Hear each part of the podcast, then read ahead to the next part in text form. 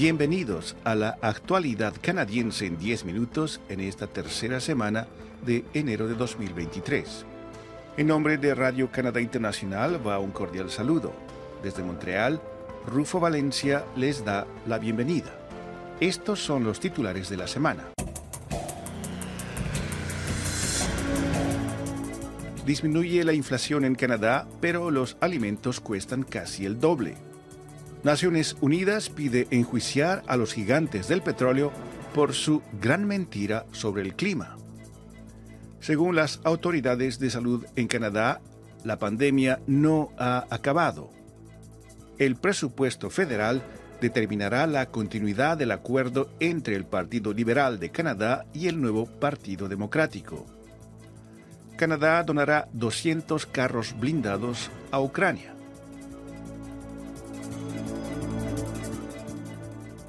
La tasa de inflación anual en Canadá bajó al 6.3% en diciembre, su nivel más bajo desde febrero de 2022. El Departamento de Estadísticas de Canadá informó este 17 de enero que la desaceleración del costo de vida se debió principalmente a una disminución del 13% en el precio de la gasolina, que experimentó su mayor caída en un mes desde abril de 2020 el precio promedio de la gasolina en todo Canadá es ahora solo un 3% más alto de lo que era el pasado año por estas fechas, antes de que la invasión rusa de Ucrania altere dramáticamente el mercado mundial del petróleo. Puede que los canadienses hayan sentido algo de alivio viendo la reducción de los precios cada vez que ponían gasolina en sus vehículos el mes pasado, pero no puede decirse lo mismo ante el precio de los alimentos. Los precios de los comestibles subieron otro 0.3% durante el mes de diciembre y han aumentado un 11% en comparación a las cifras del año pasado.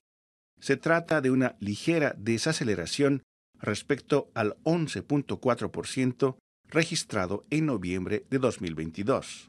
En conjunto, el costo de vida en Canadá disminuyó un 0.6% mensual de noviembre a diciembre, se trata de la mayor caída mensual desde 2020, suficiente como para situar la tasa de inflación oficial de Canadá en su punto más bajo en casi un año. Están escuchando La actualidad canadiense en 10 minutos, un podcast de Radio Canadá Internacional. Algunos productores de combustibles fósiles estaban muy conscientes en la década de los años 70 de que su principal producto iba a quemar el planeta pero al igual que la industria tabacalera, ignoraron su propia ciencia, dijo Antonio Guterres, secretario general de Naciones Unidas, este 18 de enero, en un discurso ante los participantes en el foro de Davos. Guterres señaló que lo que hicieron algunas de las grandes empresas transnacionales del petróleo fue vender una gran mentira. Ya en la década de los años 80, la empresa ExxonMobil disponía de proyecciones notablemente precisas sobre la magnitud del calentamiento global que fueron elaboradas por sus propios científicos y que efectivamente se materializaron décadas después, confirmó un estudio publicado el jueves pasado en la prestigiosa revista Science. Sin embargo, durante todos esos años, la petrolera se dedicó a poner en duda públicamente el estado del conocimiento científico sobre el tema, explicó el artículo publicado.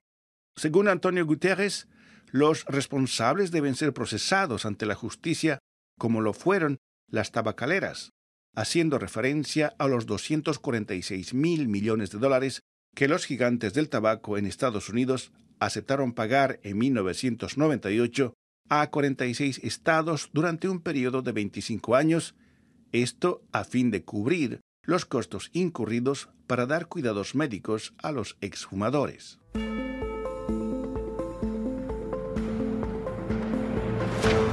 Más detalles sobre estas y otras actualidades canadienses en nuestro sitio de internet ici.radio-canadá.ca barra oblicua RCI barra oblicua ES.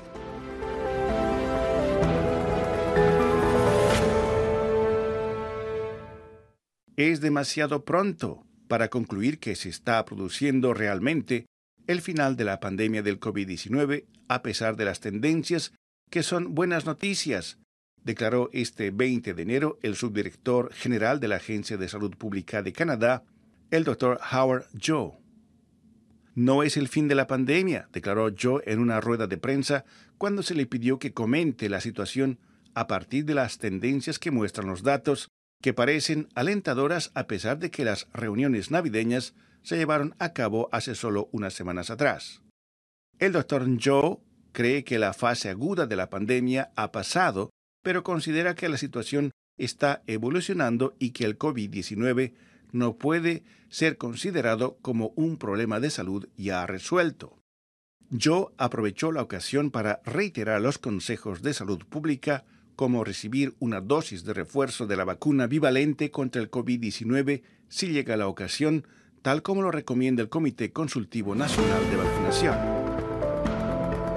Gracias por escuchar nuestro podcast La actualidad canadiense en 10 minutos.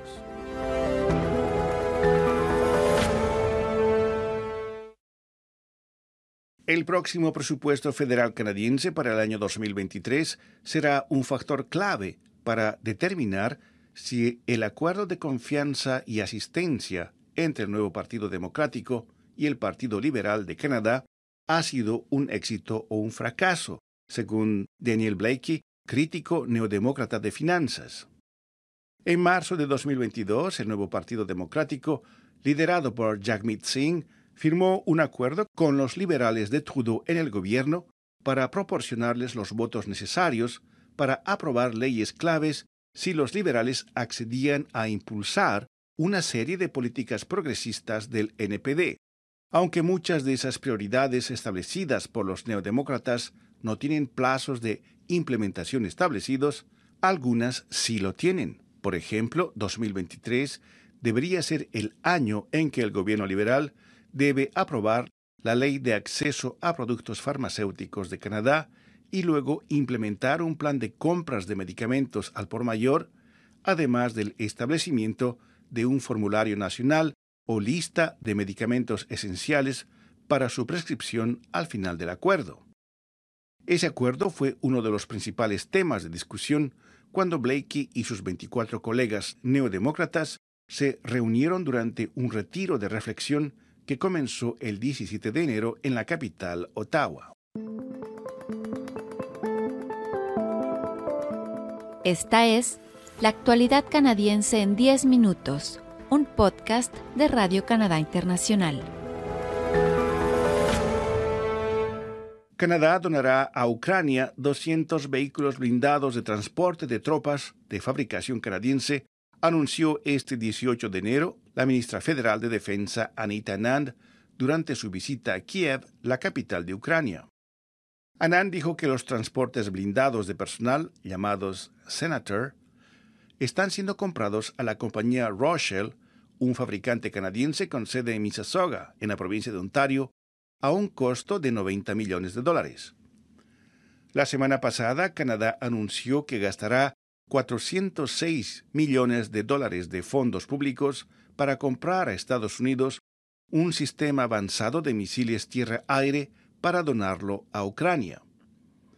El anuncio de la donación de vehículos blindados de este miércoles, combinado con las defensas aéreas prometidas, conforman los 500 millones de dólares en ayuda militar que el primer ministro Justin Trudeau anunció en otoño. Desde principios de 2022, Canadá ha proporcionado más de 5 mil millones de dólares en ayuda directa a Ucrania incluidos mil millones en ayuda militar.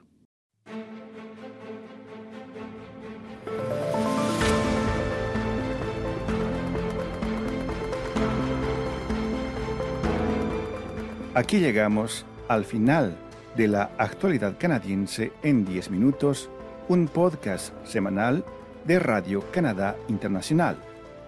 Desde Montreal, Canadá, Rufo Valencia les agradece por su atención y será hasta la próxima.